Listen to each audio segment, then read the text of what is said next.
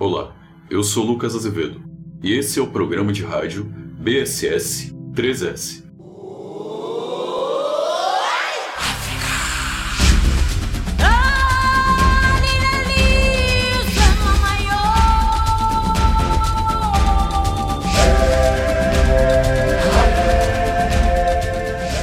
O esporte de hoje é baseado no estudo Potencial da palha de cana-de-açúcar para a produção de etanol de 2012 a iminente escassez das reservas de petróleo, principal fonte energética mundial, juntamente com as preocupações da sociedade com a preservação ambiental, são os principais motivos que levaram os governos a buscarem estratégias para uma maior produção e maior consumo de combustíveis, que sejam renováveis e sustentáveis.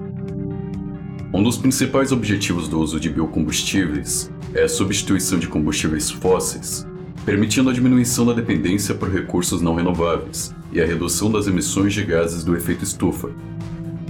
A queima de combustíveis fósseis representa aproximadamente 82% das emissões dos gases causadores do efeito estufa.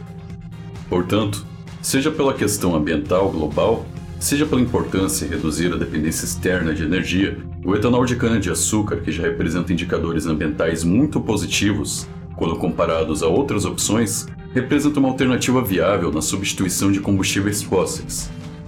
O etanol obtido do caldo de cana-de-açúcar, etanol de primeira geração, é, até o momento, o único combustível com capacidade de atender a crescente demanda mundial por energia renovável de baixo custo e de baixo poder poluente.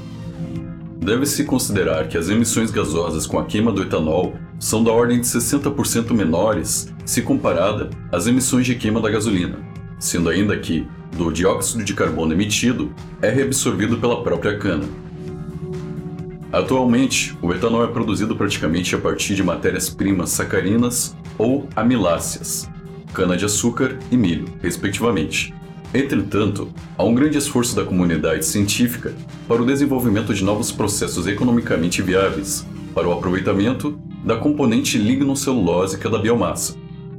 Caso dos resíduos agrícolas, palha e bagaço da cana-de-açúcar, palha de trigo e resíduos do milho, e resíduos florestais, pó e restos de madeira, assim como o capim-elefante para a produção de etanol de combustível, etanol de segunda geração.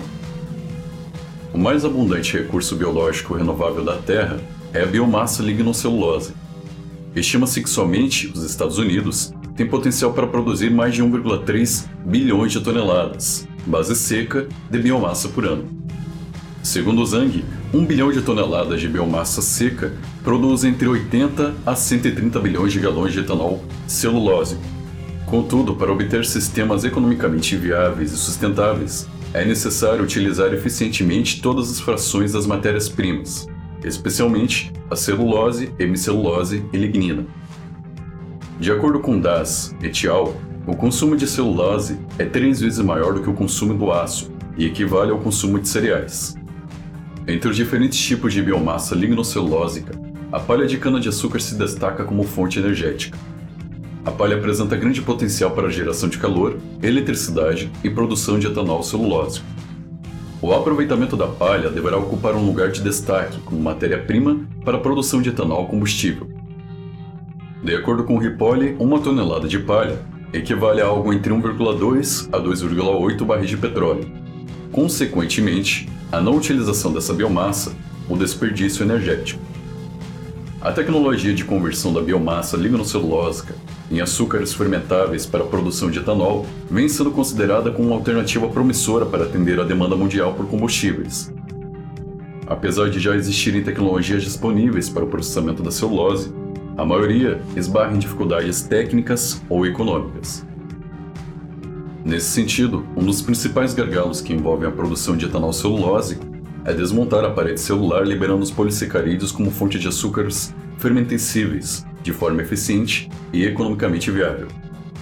Os açúcares presentes na palha de cana-de-açúcar encontram-se na fórmula de polímeros, celulose e hemicelulose, e são recobertos por uma macromolécula, a lignina, formando a microfibrila celulósica. Devido à sua interação intermolecular e à completa ausência de água na estrutura da microfibrila, a celulose apresenta estrutura bastante recalcitrante, difícil de ser desestruturada e convertida em monossacarídeos fermentescíveis. Por esse motivo, o rendimento líquido da conversão de celulose em glicose livre e, a seguir em etanol, é desfavorável com as tecnologias disponíveis.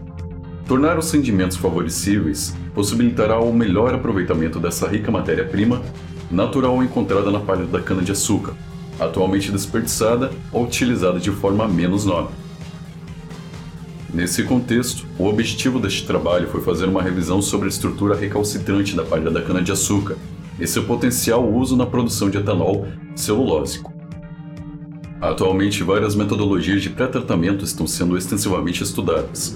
No entanto, nenhuma dessas pode ser declarada vencedora, já que cada uma tem suas vantagens e desvantagens intrínsecas. Diversos centros de pesquisas estão buscando novas tecnologias no intuito de viabilizar economicamente a técnica para a produção de etanol celulósico. No Canadá, o Centro de Pesquisa Young Corporation está otimizando o pré-tratamento de explosão a vapor para melhorar a digestibilidade enzimática da palha para a produção de etanol celulósico, com expectativa de produção de 340 litros por tonelada de fibra. O Departamento de Energia dos Estados Unidos também tem apoiado diversos programas de biocombustíveis através de laboratórios, tais como o National Renewable Energy Laboratory NREL, Great Lakes Bioenergy Research Center, GLBRC, e o Oak Ridge National Laboratory, ORNL. No Brasil, diversos grupos têm estudado e trabalhado efetivamente na produção de biocombustíveis, que vai desde o melhoramento genético, modelos de produção, rotas tecnológicas, biotecnologia e todos os seus desdobramentos. Em 2003, os laboratórios brasileiros completaram e identificaram de 40 mil genes da cana-de-açúcar, cujas informações serão empregadas em programas experimentais de melhoria genética. Recentemente no Brasil foi criado o Laboratório Nacional de Ciência e Tecnologia do Biotanol, o CTBE, que investe em pesquisa básica e inovação tecnológica para viabilização de fontes renováveis de energia que alinhem alta produtividade ao aproveitamento máximo da biomassa lignocelulósica com sustentabilidade. Por fim, a demanda futura por etanol com alta eficiência e sustentabilidade projeta a necessidade de aumentar significativamente sua produção nos próximos anos. Esse aumento poderá ser alcançado pela introdução de novos cultivares de cana-de-açúcar e pelo aproveitamento integral da cana, a palha e o bagaço, para a produção de etanol e outros combustíveis renováveis, ou mesmo por meio da biorefinaria. O aproveitamento da palha da cana-de-açúcar pode contribuir significativamente para este aumento. Para mais detalhes, esse estudo pode ser baixado através do site quimicanova.sbq.org.br.